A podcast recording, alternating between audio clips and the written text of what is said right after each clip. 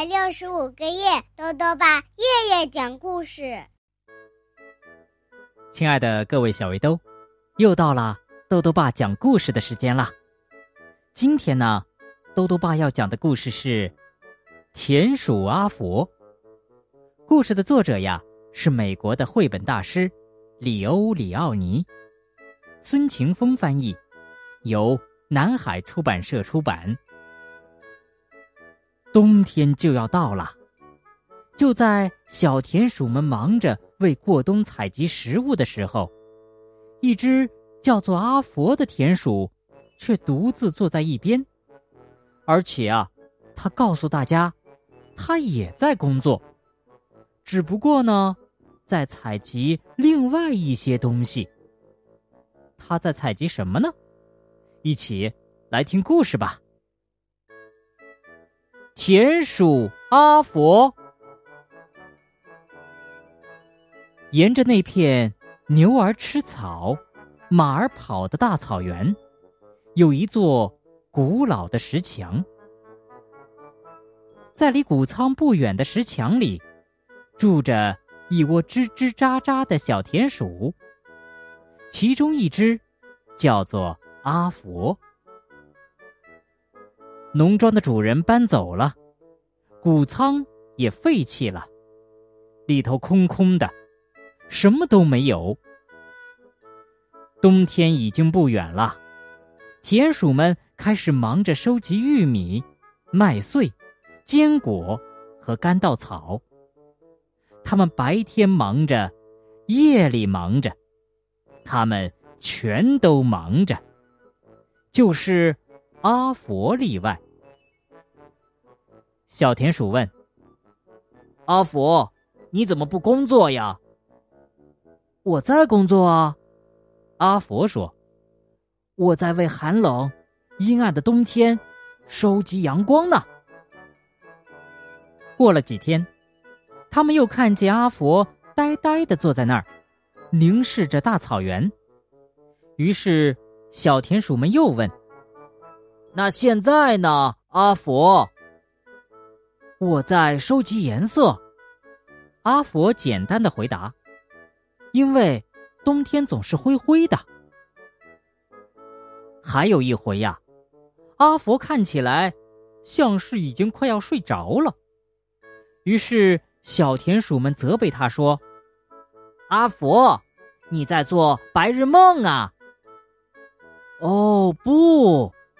阿佛说：“我正在收集字，因为冬天的日子又多又长，我们一定会找不到话说。”很快，冬天来了。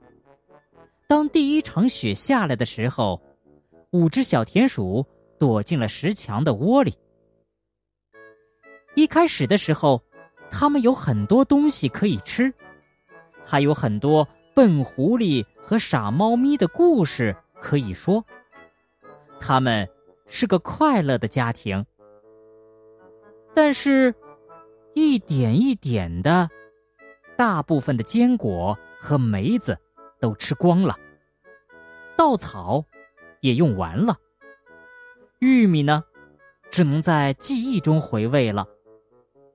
石墙里很冷。谁也不想开口说话。然后，他们想起阿佛说过的阳光、颜色和字。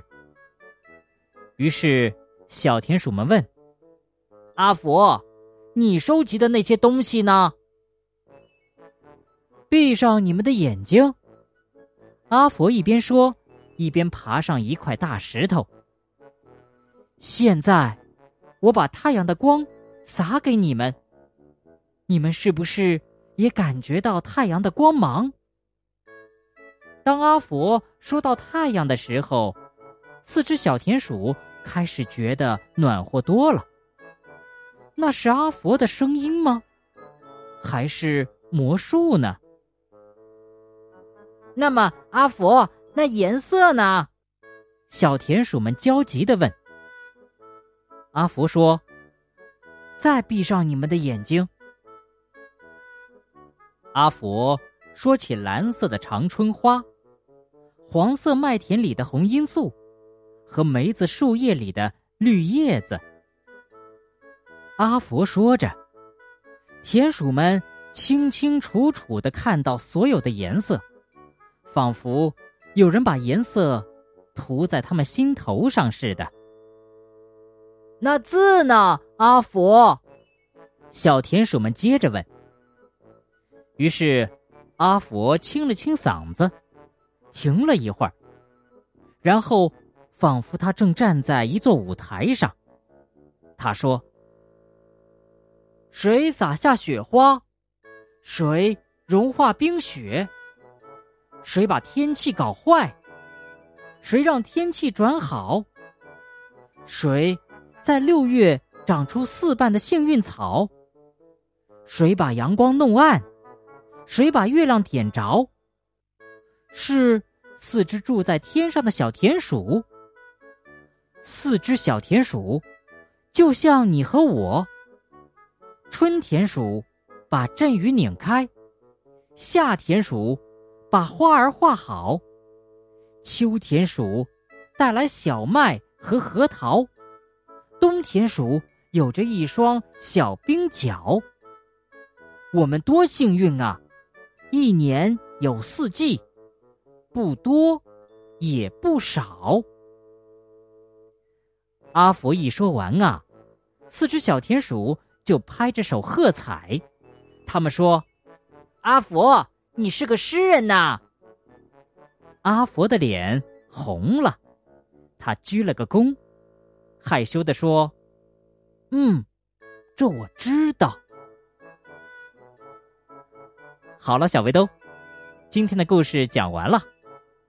虽然啊，阿福没有采集到可以吃、可以喝的东西，但是呢，他用他敏锐的眼睛和美妙的语言，向其他小田鼠传递了温暖和美丽。豆豆爸觉得，小围兜们。也是一样，有些小围兜呢，可能具有别人不具备的才能，只要把自己的才能努力做到最好就足够了，不一定非要和别人一样。多多爸还想问问小围兜，你觉得自己有什么比较特殊的才能呢？你有没有为之付出过努力呢？如果想告诉多多爸，就到微信里来留言吧。要记得兜兜爸的公众号哦，查询“兜兜爸讲故事”这六个字就能找到了。好了，我们明天再见。